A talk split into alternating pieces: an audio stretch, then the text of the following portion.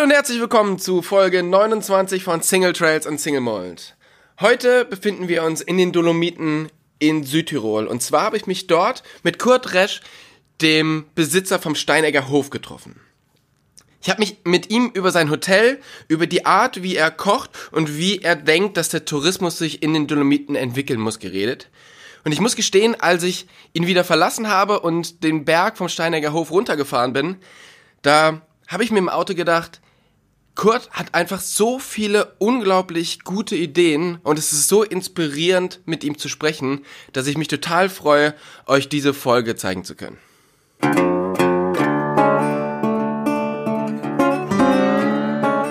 Single Trails und Single Mode, euer Podcast für Lach- und Sachgeschichten rund um die Bikeszene mit Tobi und Jasper.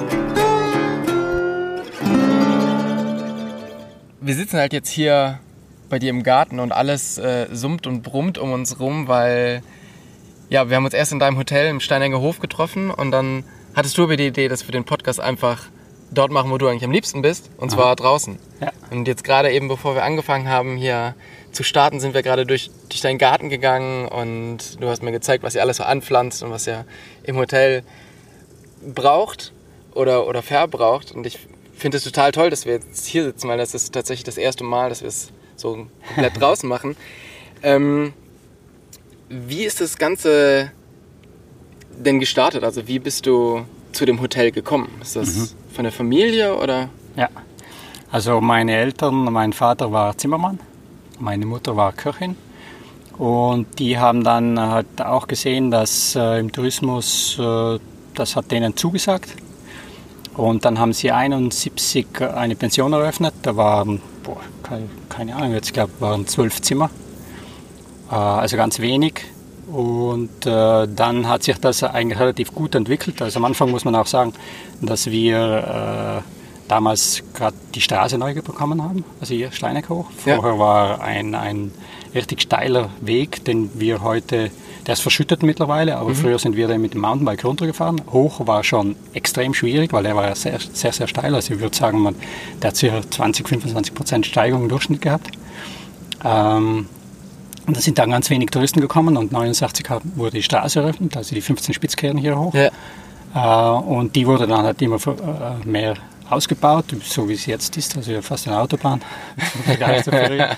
ich wollte gerade sagen, wer schon mal bei dir war und du von einer früheren steilen Straße sprichst, weil hier hoch ist schon auch jetzt noch ziemlich sportlich. Ja, ja. Also, ja. Mein Auto hat ein bisschen zu kämpfen. ja. Äh, ja, das hat sich dann so entwickelt. Mein Vater hat dann irgendwann gesehen, ja, wenn er um drei Uhr nachts schlafen geht und dann um fünf, sechs wieder aufstehen muss zum Arbeiten, das schafft er nicht die längste Zeit. Und dann äh, haben wir, hat er halt dann äh, den, den äh, Zimmermannberuf aufgegeben. Wir haben dann, ähm, also sie haben dann immer wieder zugebaut. Mein Vater war einfach ein, ein Macher, die waren sehr, sehr arm, also die hatten kaum zu, zu knabbern zu Hause. Und äh, das sind auch das sind, 13 äh, Kinder gewesen und sind eigentlich alle außer einem Handwerker geworden. Und äh, deswegen hat er immer bauen, bauen und dann, wo ich den Betrieb übernommen habe, habe ich gesagt, nein, ich werde so, so arbeiten werde ich sicher nie. Die haben ja geschuftet ohne Ende. Mittlerweile bin ich aber genau gleich. Also 14 Stunden arbeiten, das ist eigentlich fast normal. Und ähm, ich habe dann äh, 95 äh, ist dann meine Frau Sonja zu uns im Betrieb gekommen die hat ein Jahr, hat sie gesagt, will sie Probezeit machen. hat dann ganz gut funktioniert und äh, dann haben wir sozusagen äh, schön langsam den Betrieb übernommen auch und haben mit 95 auch schon das erste Mal geführte Touren auch angeboten. So früh schon? Ja. Also wir waren damals, glaube ich, war noch äh, Traminer Hof war noch, äh, mhm. der damals schon Touren angeboten hat. Und da ist dann auch die Idee entstanden, äh, ja, eigentlich, ich habe dann in, in, der Bike nachgeschaut und habe äh, gesehen, dass andere auch Werbung machen. Dann haben wir uns mal zusammengerauft, wir Betriebe in Südtirol und dann haben wir 97 äh, die Bike Hotel Südtirol gegründet und haben halt miteinander Werbung gemacht. Und so ist das eigentlich dann so mit, mit Mountainbike losgegangen. Wobei ich sagen muss, 95, da waren vielleicht keine zehn Mountainbiker bei uns. Das war schon, also wenn wir jedes Jahr dann, sagen wir mal, verdoppelt haben, war es schon ein Riesenerfolg. Okay. Ja, interessant, dass das so früh auch schon, dass ihr das so früh schon gemacht habt. Ja, äh, dann damals ist man ja natürlich ganz anders gefahren. Man hat äh, teilweise kein Federgabel gehabt. Also ich habe bald einmal eine gehabt, äh, aber Fully kam dann auch dann irgendwann mal später. Äh, dann haben wir Touren gemacht, das können, kann man sich heute gar nicht vorstellen. Also wir sind zweimal die Woche gefahren und sind, da haben dann halt Touren gemacht mit 90 Kilometer, 2500, 2700 Höhenmeter. Und, und die Leute waren dann halt zwei Tage tot. Und dann ging es wieder aufs nächste Tour. Okay. Ja, spannend. Und ähm, also dir gehört jetzt quasi das Hotel hier, Ja. aber trotzdem hast du wieder angefangen in der, in der Küche zu stehen. Du hast das eine Zeit lang, glaube ich, nicht gemacht, oder? Genau. Bist aber Koch. Ja. Und wie kommt es, dass du, weil es ist ja nicht so, dass du, dass dir als Hotelier jetzt hier eigentlich langweilig ist, dass du dich auch noch in die Küche stellen musst. Also woran, woran äh, liegt es, dass du jetzt halt da wieder zurückgegangen bist? Also es, ich glaube, es ist so ungefähr vor 10, 12 Jahren gewesen. Da, da habe ich einfach gesehen, Mountainbiken wird immer mehr. Wir haben, äh, ich glaube, 2001 oder 2000 haben wir schon einen Guide angestellt, der für uns dreimal gefahren ist. Und das wurde dann immer mehr. Wir sind dann dreimal die Woche gefahren, dann irgendwann äh, sind wir fünfmal die Woche gefahren und ich bin dann immer nebenher noch äh, also biken gewe- gegangen und am Abend in die Küche. Also ich habe es dann teilweise einen Tag vorher vorbereitet, alles. Also ich habe immer Hilfen gehabt. Ähm, die haben das schon äh, alles vorbereitet. Ich habe dann hab meistens die Hauptspeise gemacht und Fleisch und so. Äh, und dann, äh, das kannst du nur machen, wenn du jung bist. Irgendwann habe ich gesehen, boah, das Mountainbike wird immer mehr, ich sollte eigentlich jeden Tag fahren. Ähm, dann habe ich ähm, einen Koch gesucht. Und dann sind immer wieder, Köche sind halt meistens zwei, drei Jahre geblieben und dann wieder wechselt und es ist immer schwieriger geworden, einen Koch zu finden. Ähm, mir hat das Kochen auch nicht mehr Spaß gemacht. Ich habe das ja, keine Ahnung, 30 Jahre lang gemacht. Und äh, habe dann auch äh, ziemlich Mountainbiken ziemlich aufgebaut. Das ist sehr, sehr gut gegangen. Und vor, also im letzten Jahr, im Winter, hat dann äh, meine Tochter gesagt, sie, sie würde wieder sie würde zu uns zum Kochen kommen, die ist ja auch Köchin. Äh, oh, aber nur, wenn ich auch in die Küche komme. Und dann haben wir gedacht, boah, Koch finden ist halt schwieriger, wie einen Guide zu finden. Ja. Und dann habe ich entschlossen, das auch zu machen. Also und, das, und wir haben dann komplett umgestellt, die Küche komplett auf, auf äh, regional, äh, saisonal. Äh, wir haben eigentlich ganz viele Sachen einfach weggelassen, die äh, also von weiter her kommen. Wir, wir schauen das immer mehr einzugrenzen. Ja. Und so, also da ist komplett eine andere Linie gegangen. Da gibt es einen Koch, einen, einen Drei-Sterne-Koch hier in Südtirol, der Norbert Niederkofler. Und der äh, hat so ein Konzept Cook the Mountain, also alles kochen, alles was in den Bergen wächst. Also wir gehen jetzt auch in die Richtung, nur geht das natürlich für uns nicht so, weil das ist dann halt auch äh, aufwendig und du schränkst dich total ein. Du Klar. kann kein Quinoa mehr machen oder ähm, also es ist Ja. schon, also das, da arbeiten wir aber hin. Okay. Ja. Ja, ich denke, das ist so insgesamt ähm, für Leute, die halt weiterdenken. Ähm, also im Privaten ist es ja schon eher so, so Trend, aber das halt jetzt mit einem kompletten Hotel zu machen, wo du halt ja doch sehr oft für sehr viele Leute kochen musst, das ist halt schon auch, also du setzt dir quasi selber eine Challenge, die halt sehr, Genau. sehr schwer umzusetzen ist, oder? Ja, und ich bin halt äh, beim Biken, äh, und wer mich kennt, äh, der, der weiß, da, da gebe ich alles und in der Küche ist das genauso. Also ich, ich, ich gehe nie gern den Weg, den andere gehen. Also ich, ich, ich mag das nicht. Ich mag nicht so sein wie die anderen und das, deswegen, äh, ich habe ja eigentlich früher auch schon so gekocht. Äh, man ist dann irgendwie halt dann weggekommen von dem, weil es einfach kommod war, irgendwas zu kaufen, was, also wir haben jetzt nicht so Fert- Fertigprodukte gekauft, aber äh, ist halt, du kannst halt wirklich alles kaufen und in der Küche kannst du dann viel Zeit sparen, weil ich, ich brauche jetzt halt viel mehr Leute auch in Ja. der Küche, weil es viel, viel aufwendiger ist. Und was wir noch gemacht haben im letzten Jahr, wir haben ähm, sehr viele Vegetarier. Also das, der, der Trend äh, kennt man, das, das nimmt jetzt zu. Auch seit wir, äh, wir sind dieses Jahr ja Biohotel auch, äh, sind Mitglied bei den Biohotels. Und dann haben wir jetzt nochmal einen Schub gekriegt. Also wir haben teilweise haben wir 30% vegetarische Gerichte. Okay. Und dann haben wir im letzten Jahr angefangen, nur vegetarisch zu kochen. Also plus Hauptspeise. Ja. Äh, Der Fleisch gibt es da immer. Aber wir machen keine Fleischbrühe mehr. Wir machen, es gibt bei uns keine Speckchips mehr dazu. Ab und zu, so wie gestern, machen wir dann äh, einen Südtiroler Speckteller, weil wir einen Speck selber machen. Ja. Und das äh, vereinfacht halt viel auch. Ja. Also wir, du musst dann nicht doppelt und dreifach kochen. Und ähm, wie ist es so für, also macht ihr auch viel für Veganer? Sind die bei euch Ja. auch? Ja, also wir haben jetzt, heute kommt die Silvia, die ist im letzten Jahr bei uns gewesen, die hat eine Allergie. Also die hat, äh, ich weiß jetzt genau nicht, ob sie, ob sie Fructose hat, die, die hat halt Laktoseintoleranz, dann Gluten und sie ist Veganerin. Und dann ist es schon schwierig. Schon, ja. Und wir haben viel, also wir haben jetzt zwei Wochen niemanden gehabt mit, also keine Allergie und nichts. Ja. Äh, und das ist für uns in der Küche schon angenehmer, also einfacher. Aber wir haben uns da schon reingekniet und ich, ich habe Bücher gekauft ohne Ende und Webseiten durchstudiert und also das ist schon auch sehr, sehr spannend. Und ich sage mal so, kreativ kochen kannst du mit Gemüse, schon Wahnsinn. Also ich bin mittlerweile, ich glaube auch, dass halt ähm, vegetarisch zu kochen, du kannst so geniale Sachen machen. Also ich esse auch gerne mal ein Stück Fleisch, Ja. aber äh, vegetarisch ist überhaupt gar kein Problem, glaube ich, für, kein, für kein Restaurant. Also Ja. es sollte eigentlich... Ja, aber in der Realität schaut es halt anders aus, weil mein Sohn, der ist jetzt zwei Jahre Vegetarier und wenn wir irgendwo essen gehen, dann bleiben vielleicht von, einer- von, von 20, 30 Gerichten bleiben da zwei übrig. Und das sind Ja. meistens dann so äh, Grillgemüse mit Ja, ja. Käse drauf oder Spaghetti mit Tomatensauce. Und also man muss da schon äh, ja, sich ein bisschen dahinter setzen und wenn man dann mal in der Materie drin ist, es gibt ja so viele verschiedene Gemüsesorten. Ja. Fleisch gibt es die drei, vier verschiedenen Ja. Tiere. Äh, und äh, beim, beim Gemüse hast du halt ja, unendlich viel. Ja. Und das wächst so wie jetzt hier im Garten, äh, gehen halt hoch und zupft mal ein paar Bohnen runter und dann muss man das dem Gast auch mitteilen. Also wir schreiben dann schon, äh, heute gibt es äh, weiß ich, kalte Vorspeise mit äh, Bohnen aus dem Garten. Also nicht nur Bohnen, sondern Ja. schon mit Quinoa und, oder mit, mit äh, Couscous und also muss uns schon was einfallen lassen.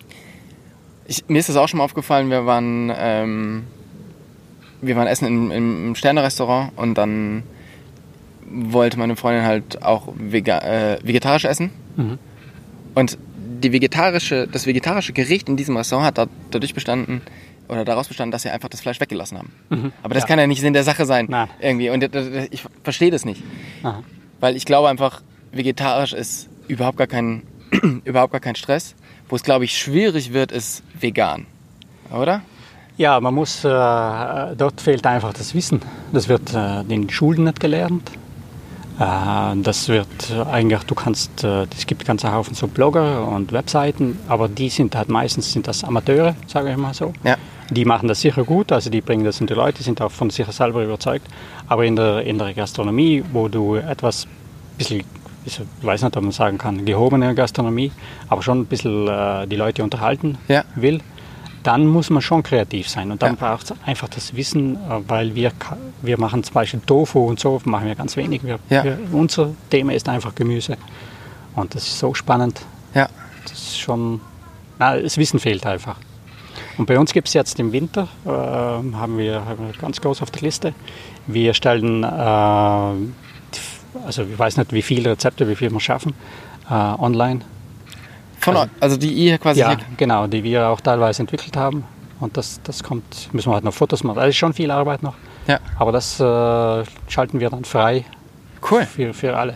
Ja, das, das muss unter die Leute. Das, Das werden wir auf alle Fälle ähm, in die Shownotes packen, wenn es das halt, ähm, wenn es das gibt oder wenn ihr da schon irgendwelche Informationen zu der Seite habt. Weil das glaube ich, das ist super cool, dass ihr das macht. ja, ja, Das finde na, ich das, gut. ich bin nicht so einer, der sagt, ich habe ich selber entwickelt und lasse niemanden Ja. abschauen. Na, das gehört unter die Leute. Sehr gut.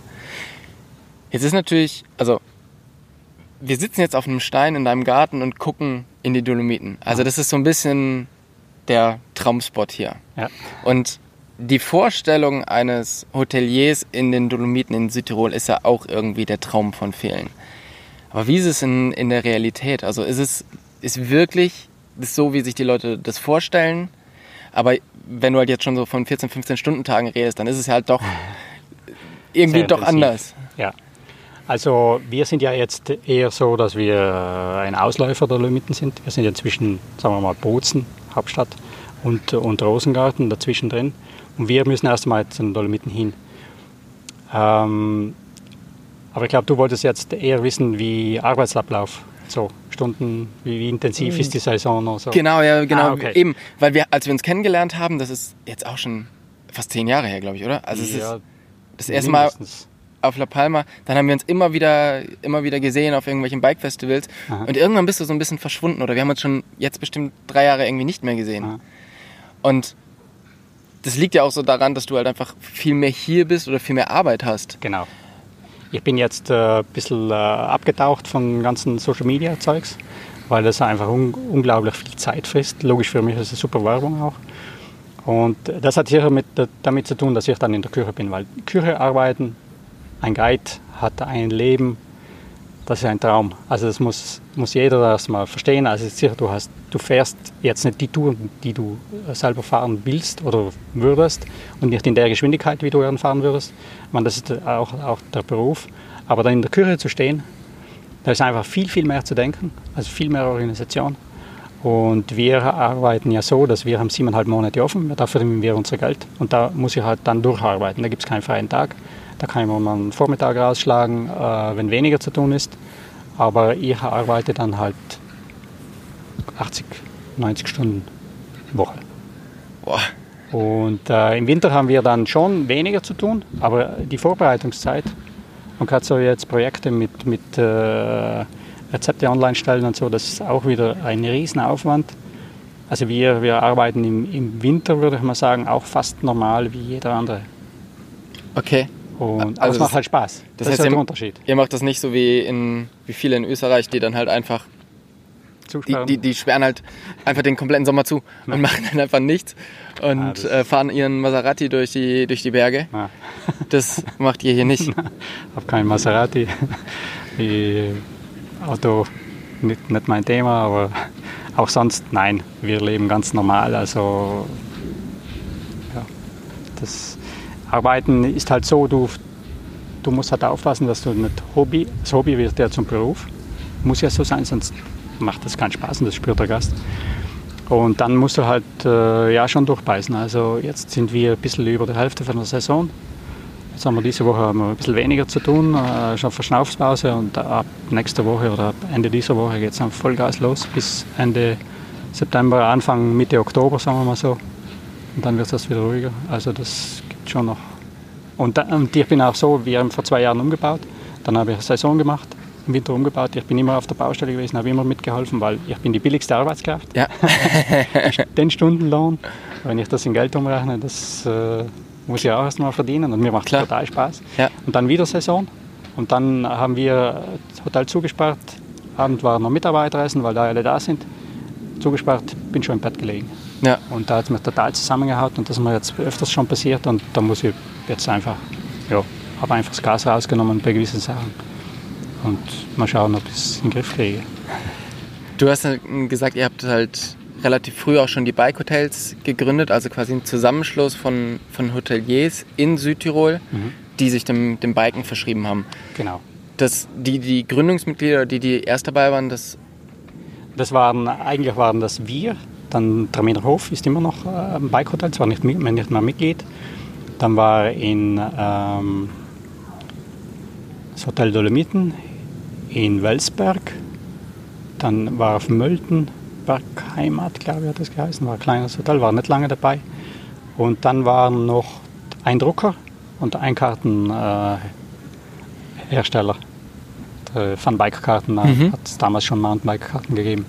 Wir haben das gegründet, waren eigentlich dann fünf äh, Leute und das ist dann halt gewachsen bis jetzt, äh, glaube ich, sind wir 38. Das, das hält sich jetzt so stabil. Und da ist zum Beispiel auch, ähm, also ich sag mal so, die, die bekanntesten von den Bike-Hotels, das seid sicherlich ihr, dann der Jagdhof, Genau. ähm, dann vielleicht der, der Boris noch vom, ähm, vom Designhotel Tirol. Genau. Und dann äh, gibt es schon noch mehrere, aber ich würde mal sagen, ja, das sind, wir sind auch im gemeinsam im Vorstand drinnen. Ja. Und äh, wir haben halt dann auch irgendwann gesehen, wir müssen auch die Kriterien ein bisschen verschärfen, weil äh, Bike-Hotel ist dann ja bald einmal jeder. Zurzeit sowieso mit dem ganzen E-Bike. Da kriegst du die, Räder zu leihen im Spottpreis und dann hast du E-Bikes da. Was, was, welche das sind, dann weiß ja niemand.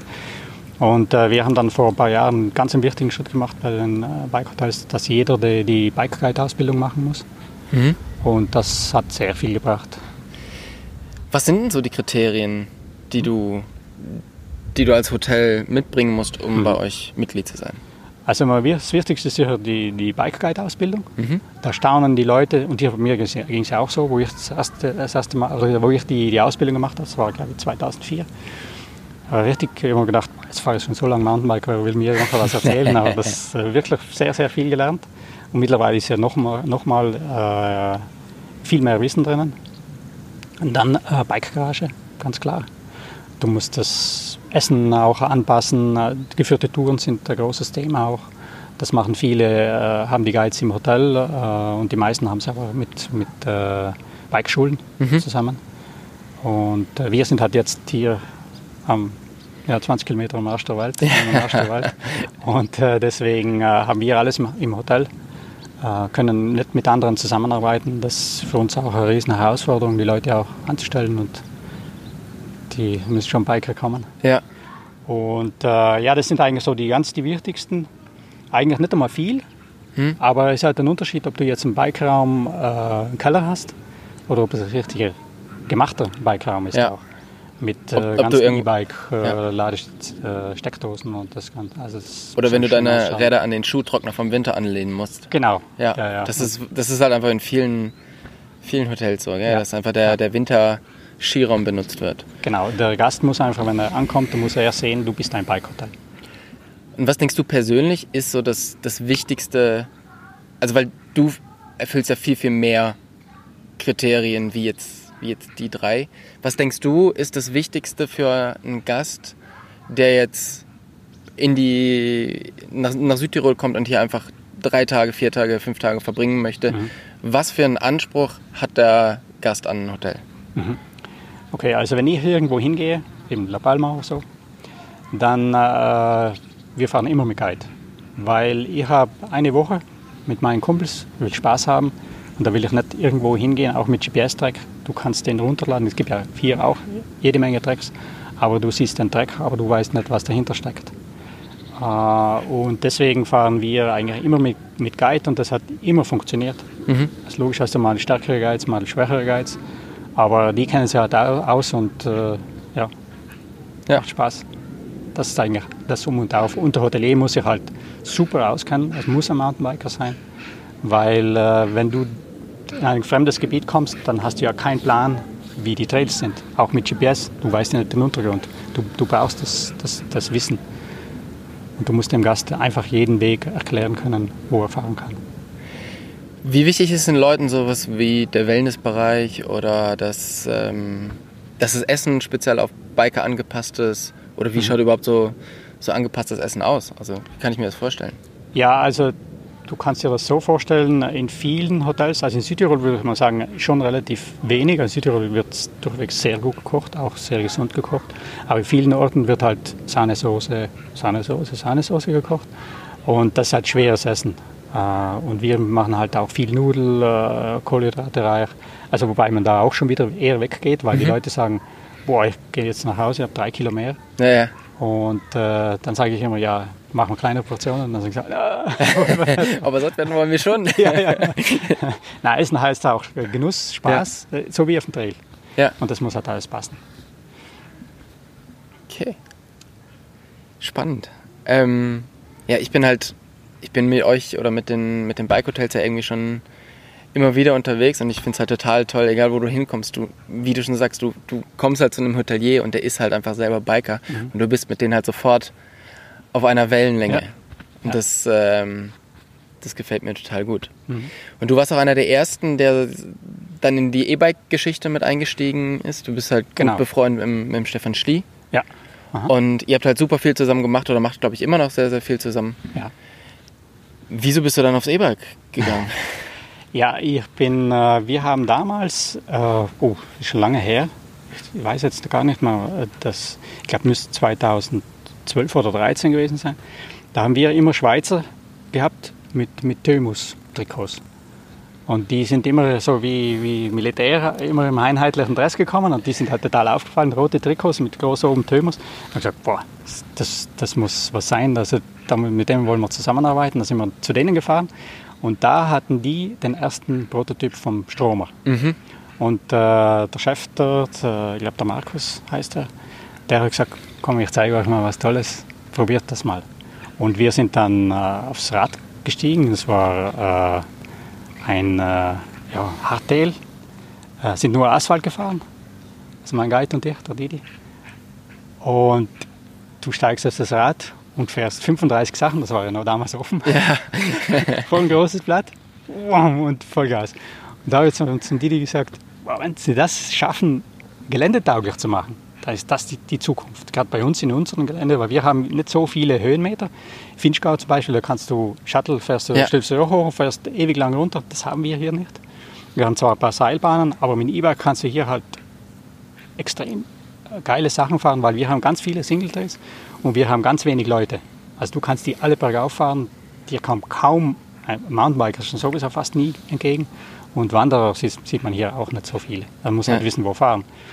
Und äh, da, deswegen bin ich da irgendwie mit Stefan durch einen Film, VD-Film, ja. sind wir da, hat, ist er zu mir gekommen äh, und dann haben wir den Film äh, zusammen, also ich habe Locations gesucht und so sind wir einmal zuerst in Kontakt gekommen und dann ähm, habe ich für Flyer den E-Bike-Werbefilm auch organisiert. Mhm. Und später dann über den Stefan dann auch den, den Film von Bosch. Ja. Äh, da waren ja 20 Leute am Set teilweise. Also den hast du, den das hast du mit? Ich alles okay. so, ich habe die Locations gesucht für ja. die.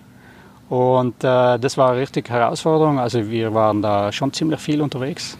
Und die Leute Hütte organisieren, Verpflegung organisieren, also alles mit E-Bike reinfahren, ein paar Kilometer, und dann dort fast Buffet aufbauen ja. für die ganzen Leute, dann wieder alles wieder rausbringen. Das war eine ziemlich coole Geschichte. Und so bin ich dann auch zum Klaus Fleischer gekommen. Mhm. Äh, weil er äh, mich angerufen hat und hat gesagt, ja, du, äh, wäre das was, wenn wir im Tourismus was machen? weil sie haben hat auch verstanden, oder Klaus ist ja sehr, sehr äh, umtriebiger Mann und hat äh, gesehen, dass im Tourismus, äh, dass das ein großes Netzwerk ist. und dann hat er gefragt, willst du Hast du nicht Lust, so, so ein, ein, Testhotel zu, zu werden? wir schauen mal, was, was Bedürfnisse da sind, E-Bike-mäßig. Dann haben wir das, äh, ja, gesagt, das klingt super und habe damals von Ghost vier Räder gekauft, vier E-Bikes. Und ich gesagt, ja, aber wenn da mehr Leute kommen, dann habe ich gesagt, ich habe nicht so viel Geld, ich kann nicht, weil das kostet ja Vermögen, so, so E-Bikes und also allgemein, die, wenn du gute Bikes für einen Verleih kaufen willst, das kostet sehr viel.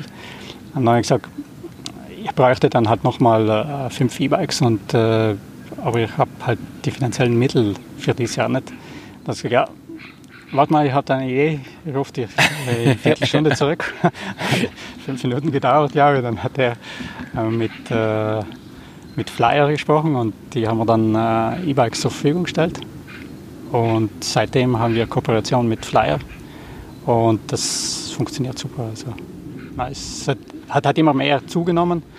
Ähm, ja, macht einfach Spaß. Ist auch super, wenn du den Leuten, äh, wenn die das erste Mal mit E-Bike fahren, dann kommen die zurück oder nach den ersten Metern schreien die schon Juhu. das ist einfach toll. Und äh, wo wir das erste Jahr eben die Kooperation hatten mit, mit Flyer und äh, dann haben wir natürlich gesagt, oh, wir müssen schauen, dass die Kilometer drauf haben, dass die Leute sehen, dass wir auch was tun, nicht, dass die im Keller stehen. Und wir haben da alles versucht. Wir hatten wirklich viele Mountainbiker da und haben gesagt, du, wenn ihr eine Woche bleibt, könnt ihr einen Tag gratis fahren wir haben äh, nach der Tour, fahren die Leute alle bei uns äh, vom Hof und haben was getrunken, haben die Räder rausgebracht und gesagt, so Leute, jetzt fahrt mal eine Runde.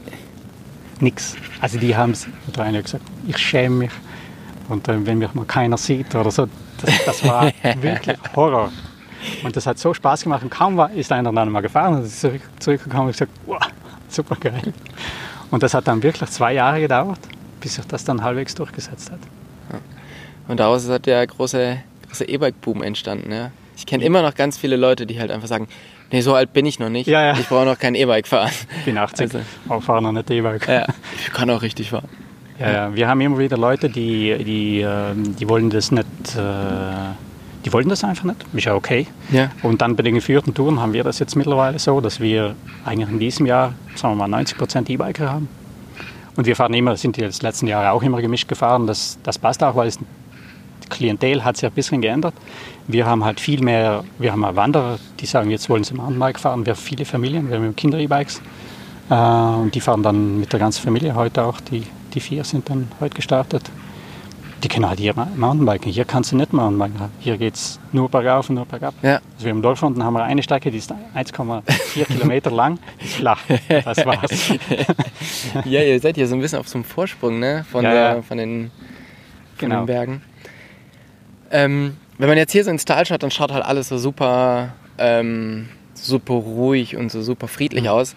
Aber jetzt, ich glaube, letztes Wochenende war ähm, das, das, ja, schlimmste Wochenende des, des ganzen Jahres, oder? Wenn, wenn die ganzen Italiener halt frei haben. Und dann geht es halt in den Dolomiten extrem zu. Ja.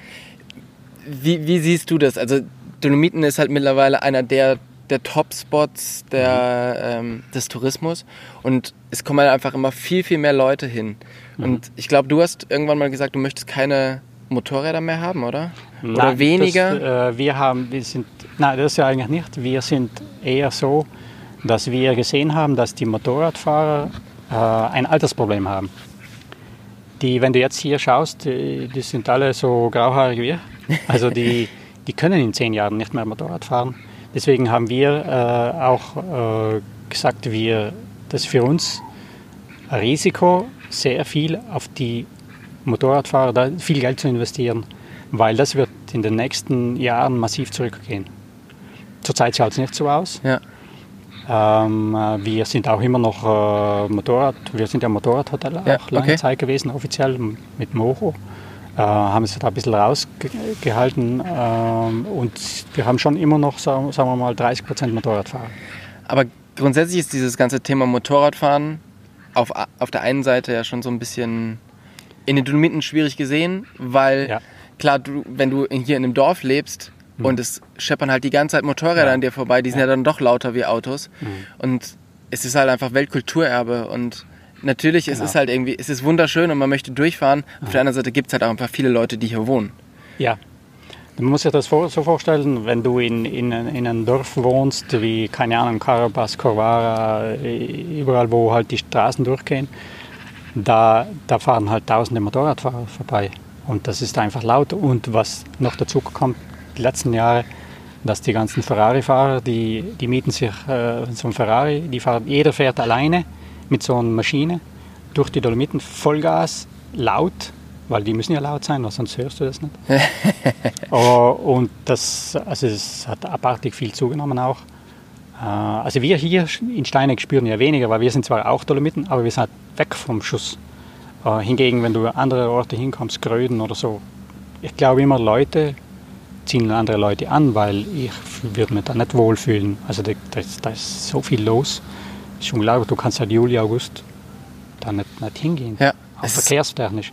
Und die Landesregierung ist nicht imstande, hier äh, das, das äh, durchzusetzen, dass wir einfach mal einmal die Woche die Dolomitenpässe komplett sperren. Die haben alle Angst, dass sie Einbußen haben, aber Leute kommen dann ja extra dorthin, nur mit dem Rad hochzufahren. Man Salarande autofrei. Äh, das, das funktioniert, das sind die über 20.000 Leute. Aber wenn du jetzt siehst, es kommen halt Busse an und gerade Karasee oder äh, die Pässe, da, da ist ja morgens um sieben stehen da schon fünf Reisebusse und die Leute steigen aus. Das ist ja, das ist jetzt zwar toll für die für Hoteliers, aber für die für Natur und für die Leute, die hier wohnen und arbeiten, ist das natürlich irgendwie schwierig. Genau. Was denkst du, was ist so der also wie würde man es schaffen, einen nachhaltigeren Tourismus? Genau, da habe ich mir sehr viele Gedanken gemacht, weil ich bin, vielleicht können wir jetzt noch mal ein, bisschen, ein paar Jahre zurückgehen. Vor zwei Jahren waren wir in Mexiko, haben dann auch wie Touristen halt, wie hier, ganz klar. Man geht in die Hotspots, schaut die ganzen äh, äh, alten Dinge an äh, von den Mayas und äh, war ja super interessant, äh, sehr lehrreich. Und dann haben wir noch eine Woche Strand gemacht und alle haben gesagt, wow, Strand, so, so super geil. Äh, wir haben dann, ich habe dann extra Google Maps geschaut, wo wir sind. Dann habe ich gesehen, oh, hier sind alle ganz ein Haufen Hotelzonen, aber wir sind so am Ende. Und da drüben ist alles äh, Naturstrand. Äh, habe ich gesehen, da sind keine Hotels, da ist alles leer. Ich sage, super, da, da kann ich dann hingehen, dann habe ich meine Ruhe. Das habe ich dann auch gemacht. Mir hat der Schlag getroffen. Also ich bin sowieso sehr empfindlich, wenn ich irgendwo am Sand und Zigarettenstummel, Wattestäbchen, äh, Plastik, äh, da, da, fühle ich mich überhaupt nicht wohl. Da bin ich lieber im Pool. Ja. Äh, das war dort auch so am Strand, äh, wo das Hotel war, Liegestühle und so wie man es halt kennt, zur Rimini-Art. Und dann bin ich einfach rübergegangen, war keine Ahnung, wie viele Kilometer das waren. Ja, das, das war zwar Strand, aber nur dort, wo das Wasser hin und her geschwappt ist, da war es eigentlich sauber. Und dahinter war zwei, drei, fünf Meter einfach Plastik, mhm. wie man so jetzt ab und zu in den Videos sieht. Und dann haben wir gedacht, wow, da gehe ich nicht mehr ins Wasser. Weil ja. wo kommt das her? Das ist ja im Wasser drin. Und dann habe ich ein bisschen besser geschaut, dann habe ich Nylonsäcke, Plastikflaschen, also alles so klumpt da drinnen. Und ich bin dann den ganzen Strand hintergelaufen, bis fertig war, bis es nicht mehr weiterging. Es waren so Klippen. Und da war überall der gleiche Dreckhaufen. Da haben wir gedacht, ja, warum machen die Leute das nicht weg? Und dann bin ich zurück am Strand und bin, das, bin dann immer rausgegangen. Ich bin im Hotel geblieben und das, das war Horror für mich. Äh, das, das waren fünf Tage, wo ich dann einfach äh, mir dann so Gedanken gemacht habe und dann habe ich gesagt, wir müssen was tun.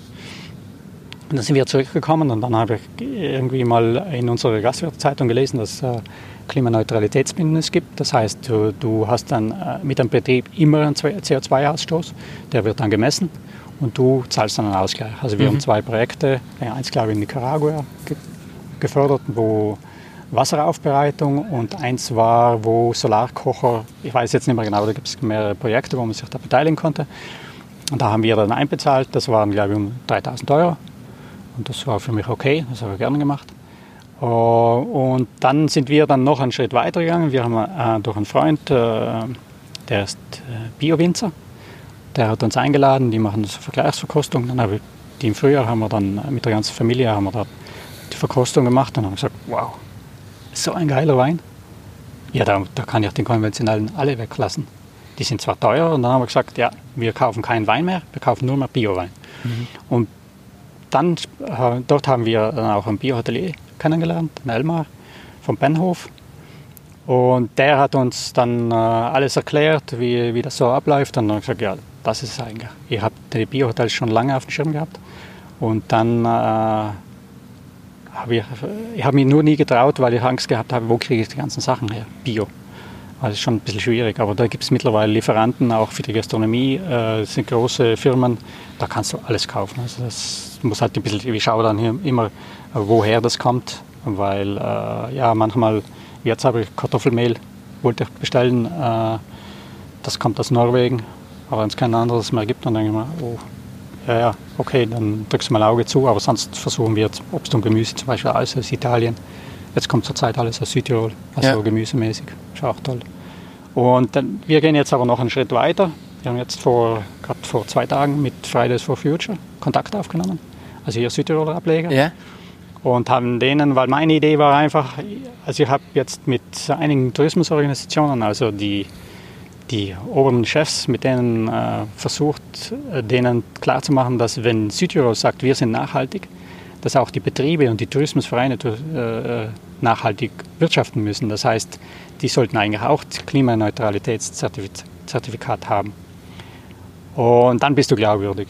Und äh, das äh, hat nicht so, Reaktion war nicht so gut. Und dann haben wir gedacht, ja, dann mache ich es anders. Dann gehe ich zu Fridays for Future die sind alle jung. Ja. Die Tochter ist 20 äh, Jahre alt. Ich habe gesagt, schreib du denen und die macht das auch gerne, ist auch voll dahinter. Äh, und äh, dann hat die Lisa die angeschrieben und zack, am Abend kam schon die Antwort, ja super, komm, diese Woche kommen sie. Dann schauen wir mal, dann machen wir so ein bisschen einen, einen Schlachtplan, wie wir das machen können, was wir denen empfehlen können, weil wir müssen ja dann irgendwie dem Tourismus, den Tourismustreibenden einen, einen maximal Plan vorschlagen, was muss gemacht werden, um äh, einfach vom CO2-Ausstoß runterzukommen und auch um naturnah zu wirtschaften. Da geben wir dann hoffentlich Empfehlungen, also sagen wir mal die maximale und dann vielleicht wird es irgendwo dazwischen was geben, aber wir müssen alle, alle was machen. Also es, Und Verkehr ist halt extrem wichtig. Ich denke halt, es wäre leicht zu organisieren, wenn man die Pässe sperren würde. Und man macht das mit Shuttle-Dienst und sagst von mir aus, du kannst äh, Radfahren sowieso hochfahren, Elektroautos können hochfahren oder die halt irgendwas reparieren müssen. Ja. Aber man muss ja nicht komplett sperren. Oder die oben wohnen, die, die, die sollen dann schon hochfahren können. Ja. Die hätten halt einfach mehr, mehr, mehr Freiheiten, die dort wohnen. Oder Genau. Ja, ja, es wäre nicht so viel los. Und vielleicht würden sich auch Leute einfach nochmal ein bisschen mehr bewegen und einfach dahin laufen. Ganz genau. Es wäre ja auch einfach eine Möglichkeit, Ja. nochmal wieder zu laufen. Ja. Ja. Weil ich sehe es nur, so wie wir es in Mexiko gemacht haben, wir sind dann halt von, von äh, Location zu Location gefahren. Und das ist eigentlich total schade, weil du hast keinen Kontakt mit den Leuten gehabt. Das wäre für mich auch, äh, einmal auf so einem großen Markt, das wäre für mich als Koch ein Wahnsinn. Du hast so viele Gewürze, du, du kannst schauen, das sind ja hunderte Sachen oder tausende von mir aus, die du gar nicht kennst in einem fremden Land. Ja. Und äh, das, das, da hat mir das dann schon ein bisschen gefehlt.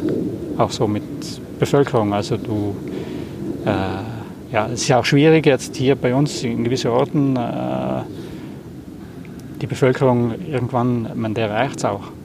Die Ja, sagen, wir wollen natürlich. keinen Verkehr mehr. Weil es ist ja ganz logisch, wenn du vor deiner Haustür den ganzen Tag Autos, Autos, Autos, du hast ja nichts davon. Genau, die Hoteliers profitieren. Klar, es profitiert natürlich auch dein, Ja, dein. Dorf.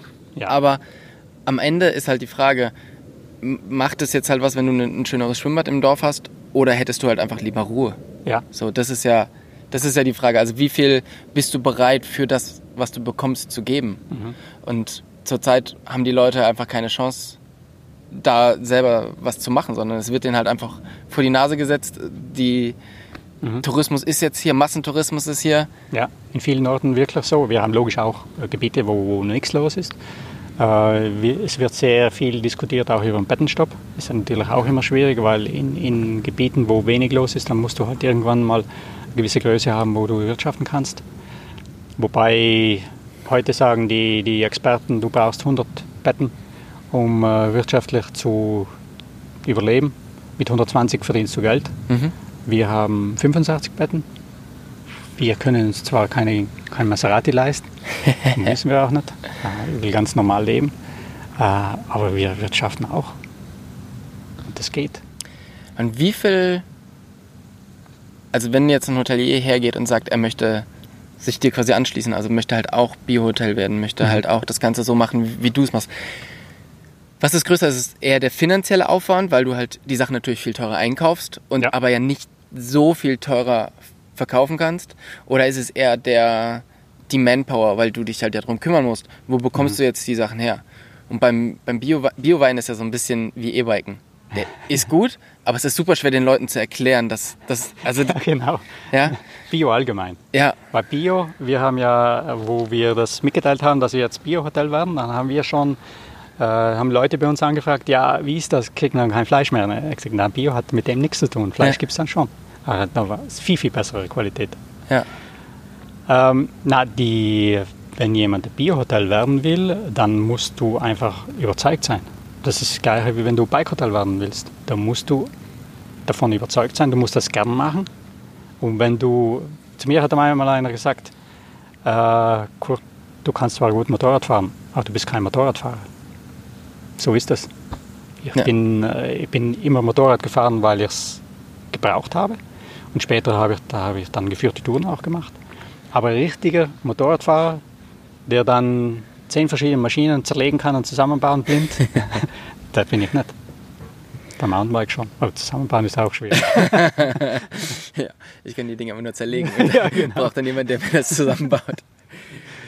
Wenn wir jetzt mal zehn Jahre weitergehen, wie, würde es, wie würde deine Traumvorstellung von den, von den Dolomiten im Tourismus ausschauen? Mhm. Okay. Also was wir jetzt, äh, sagen wir, jetzt schon gleich machen können, also auch der Gast muss sich ja ändern. Es hilft ja nicht, wenn, wenn ich jetzt, äh, jetzt hier alles anbiete, dass der Gast kommt zu mir, braucht das Auto nicht mehr, äh, der geht mit uns wandern, wir, äh, du kannst mit, dem- mit dem Bus hier perfekt fahren. Du kannst zum Beispiel Mountainbiker, die brauchen das Auto die ganze Woche nicht. Warum sollen die nicht mit dem Zug kommen? Das wäre zum Beispiel. Äh, oder wenn jetzt, die, wo du gesagt hast, Stau, äh, warum kann ein Gast nicht am Montag, Dienstag, Mittwoch anreisen, fährt dann Montag, Dienstag, Mittwoch wieder nach Hause? Dann hat er das Wochenend, den Wochenendstau nicht. Also man muss schon, man, man fährt früher los. Also die Leute sind oft ein bisschen äh, zu naiv. Die starten dann alle zugleich und dann wundern sie sich, ja, ich brauche jetzt drei, vier Stunden im Stau stehen. das, das muss man halt auch, also muss sich, der Gast muss sich da in der, der Hinsicht auch ändern. Und was wir jetzt hier in zehn Jahren, puh, schwierig. Also ich würde mal sagen, in Südtirol könnte man viel mehr Seilbahnen bauen, obwohl das auch wieder logisch landschaftlich nicht so schön ausschaut. Aber bis zum Schluss werden wir halt schauen müssen, äh, den Verkehr drastisch zu reduzieren, den irgendwie anders zu gestalten. Also ich bin auch bei den Motorradfahrern jetzt am überlegen, weil es gibt äh, Elektromotorräder von BMW, ganz coole, äh, dass wir die nicht auch in Verleih nehmen. Also da geht schon etwas. Zehn Jahren ist jetzt ganz schwierig, aber ich würde jetzt mal sagen, Fridays for Future hat es vorgemacht. Äh, da gibt es ein Wachrütteln und ganz viele Leute denken da jetzt um. Aber ganz, ganz, ganz, ganz viele Leute interessiert das überhaupt nicht. Die sagen, das ist alles Klimawerbung, hat es immer schon gegeben. Äh, das, ja, da sind wir schon, oder Bio. Bio ist viel schädlicher, die spritzen ja viel mehr wie die anderen. Aber ich kann es jetzt halt so sagen, dass man die Qualität vom Obst, Gemüse, Fleisch einfach mega besser ist. Und du hast gesagt noch wegen Preisen. Äh, logisch, ich weiß jetzt nicht ganz genau, wie viel der Wareneinkauf mehr kosten wird. Wir haben das schon mal ein bisschen ausgerechnet. Wir haben ein bisschen ein Polster, äh, weil wir dann auch ähm, den Preis erhöht haben. Bis zum Schluss muss der Gast bezahlen, das ist ganz klar. Das, das ist so. Also ich kann von meinen Gewinnen noch wegnehmen. Ja. Es geht wahrscheinlich nicht so gut, weil die Saison geht mal, mal gut, mal schlecht. Ja, ja klar, du musst halt.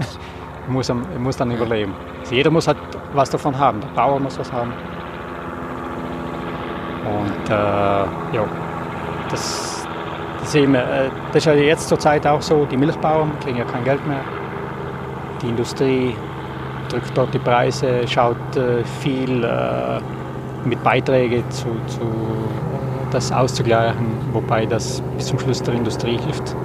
Es gibt sehr viele Filme, äh, System Milch zum Beispiel, wenn man das mal gesehen hat, versteht man das auch, wie die ganze Wirtschaft läuft. ist schon, äh, also wenn große Konzerne die Finger drin haben, dann äh, Aktiengesellschaften hauptsächlich, die schauen Geld rauszuholen, denen ist alles andere Wurst. Ja.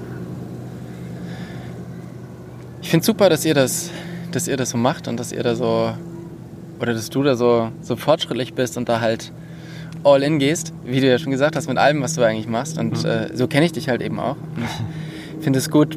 Ich meine, du alleine wirst natürlich nicht die Welt retten, aber es muss halt immer Leute geben, die, die anfangen. Genau. Und das ist, ähm, ich finde es super, dass du einer bist, weil, ja, das ist, glaube ich, ähm, du bist jemand, der das halt auch weiter, der, der das nicht aus Ego-Gründen macht, sondern mhm.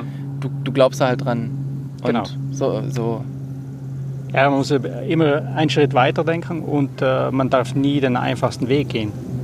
Weil das, wie gesagt, ich will nicht so sein wie die anderen. Wenn die anderen vielleicht mal irgendwann äh, auch alle Biohotels sind oder so, dann werde ich halt wahrscheinlich wieder einen Schritt weiter gehen.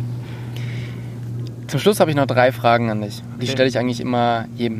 Aha. Und zwar, mein größter Erfolg ist? Äh, meine Familie. Das bewegt mich? Äh, ja, wie die Menschen mit ähm, unserem Planeten umgehen. Also eben, was du erzählt hast mit dem Plastik und mit Ganz allem. genau, wie, wie die ja eigentlich... Man, der Planet, die Erde wird immer überleben, mit oder ohne Menschen. Ja. Was die Menschen daraus machen, das wird sich jetzt zeigen. Und das beste Trailerlebnis, was du bis jetzt gehabt hast? Wow. oh, es gab viele. Der Palma ist sehr gut. Aber Dolomiten sind halt auch gut. Also wir würden mal sagen, vom Fahrtechnischen sind sie so ziemlich ähnlich. Wir haben vor zwei, drei Jahren, vielleicht sind es sogar drei Jahre her, wir haben so eine Rosengartendurchquerung gemacht. Da war der Bier ja auch dabei, der Stefan und noch ein paar. Da haben wir uns richtig die Kante gegeben. Also das war schon damals sehr cool. Oder im letzten Jahr mit dem Fleischerklaus, Marmelada wo wir dann äh, 2000, weiß gar nicht, 700 Höhenmeter gemacht haben mit einem Akku, weil Boah. wir so viel geschoben getragen haben. und dann noch in Gewitter gekommen sind. Also gibt es ganz, ganz viele, aber das sind so die, dieser Reisplatz, sagen wir mal. Wunderbar. Vielen, vielen Dank für deine Zeit. Es hat mich total gefreut, dass du, dass du dir die Zeit genommen hast, obwohl du ja unseren Podcast noch nicht kennst. Jetzt ich werde alle anfangen. Und ähm, ich fand es total schön, dass wir draußen gesessen sind. Und ähm, ja, ich wünsche dir ganz, ganz viel Erfolg mit all dem, was du machst. Und jetzt gehen wir noch einen Kaffee trinken. danke, auf alle Fälle, ein Cappuccino. Gerne. Gut, danke.